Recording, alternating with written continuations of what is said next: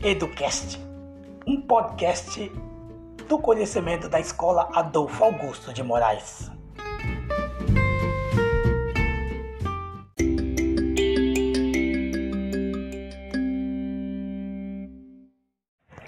Olá, que bom tê-lo aqui para o 11 episódio do podcast da Escola Adolfo Augusto Moraes, dos alunos do primeiro ano C.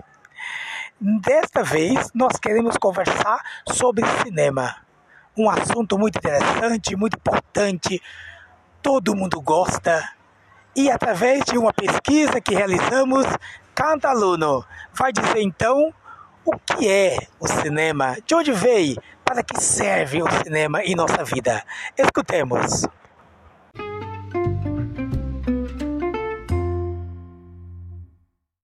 O termo cinema é uma abreviatura de cinematógrafo, é uma invenção dos irmãos Lumière no final do século XIX, que permitiu contar histórias através de imagens.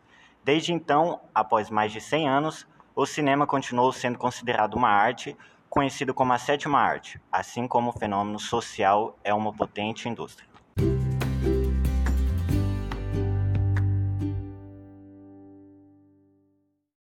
Os primeiros filmes tinham uma duração muito limitada, apenas uns minutos. Os pioneiros do cinema saíram com as suas câmeras nas, é, nas ruas para gravar as pessoas cotidianamente das pessoas. Por exemplo, os operários saíram da fábrica, as pessoas na praia, etc. Os irmãos Lumière achavam que suas imagens tinham apenas interesse científico e simplesmente descritivo, uma vez que não previa um futuro maior para sua invenção, os filmes foram projetados inicialmente é, em teatros, cafés e é, feiras locais.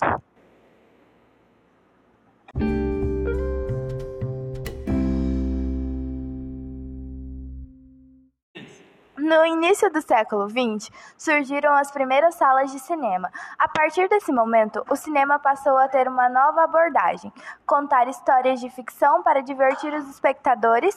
Neste contexto, surgiram os primeiros efeitos especiais, por exemplo, o filme A Viagem à Lua, de 1902. Assim como a decoração com todos os elementos próprios da indústria cinematográfica, a produção, roteiro, montagem, entre outros.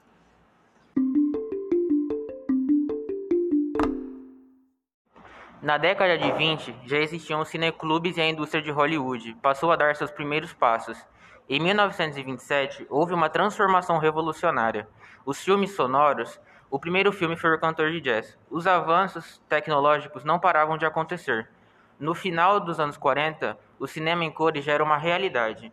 As grandes superproduções foram possíveis graças à incorporação do sistema Technicolor que lentamente converteu o cinema preto e branco em uma relíquia do passado. O cinema se transformou em todos os quesitos e nas últimas décadas, a era digital e os computadores revolucionaram o conceito global da cinematografia. Alguns filmes não são produzidos ou distribuídos por canais comerciais convencionais, por isso são rotulados como uma denominação diferente: cinema independente, também conhecido como cinema indie.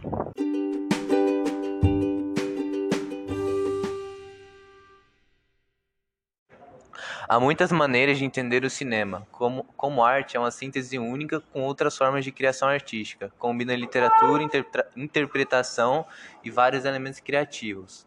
Como espetáculo, pode-se afirmar que tem sido uma, um grande espetáculo de massa do século XX. E do ponto de vista individual, a formação e a cultura de uma pessoa não poderia ser entendida sem apreciar os filmes ao longo de sua vida.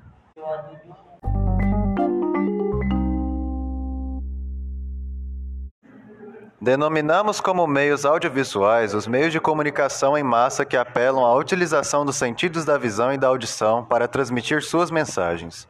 Ou seja, os meios audiovisuais combinam imagens e som, por exemplo, o receptor pode ver e ouvir a mensagem em questão.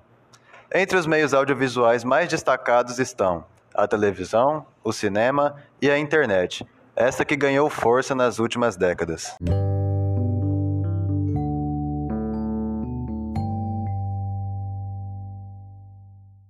Gravação é um processo técnico que registra o som, as imagens ou algum tipo de informação em determinado dispositivo. A finalidade do processo consiste em permitir a reprodução posterior do que for armazenado. Em outras palavras, é gravado algo para utilizar posteriormente de alguma forma.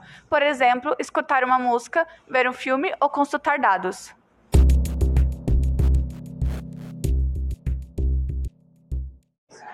Por trás das telas de cinema da televisão e até mesmo do nosso computador, existe um grupo de profissionais preparados para construir a realidade que chega até o espectador.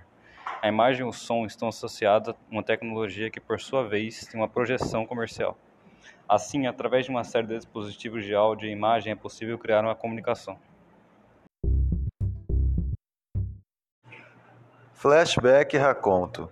Estas duas palavras são comumente usadas no mundo do cinema especialmente entre os profissionais do roteiro. Em ambos os casos, trata-se de uma técnica narrativa que conta uma história fazendo referência ao passado. No entanto, são duas técnicas diferentes. Flashback. Esse termo em inglês apresenta duas partes diferenciadas. Flashback. O primeiro indica algo aparecer desaparecer, o segundo faz referência ao passado. Portanto, trata-se de uma volta a um tempo anterior. O objetivo dessa técnica é diverso: compreender melhor a história de um personagem, alterar a ordem cronológica para aprofundar uma história ou dar pistas relevantes para o espectador entender melhor os acontecimentos que estão por vir ao futuro.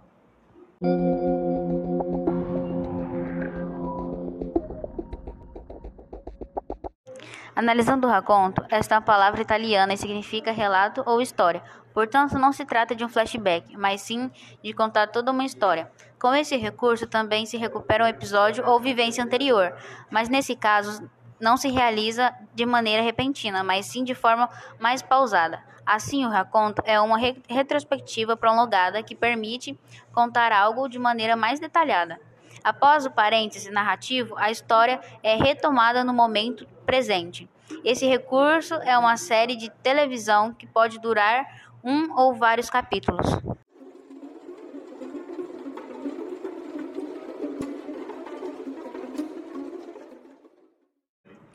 Além do termo empregado na narração retrospectiva, é um recurso habitual no mundo do cinema, assim como como no romance, nas séries de televisão, nos quadrinhos e no teatro.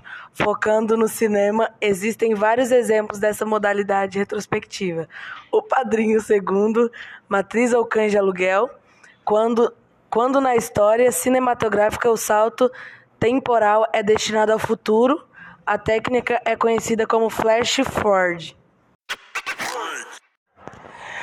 Então, concluímos essa roda de conversa sobre esse assunto interessante, cinema. Espero que todos vocês gostem desse tema. Chegamos ao fim. Obrigado por sua participação, por sua escuta.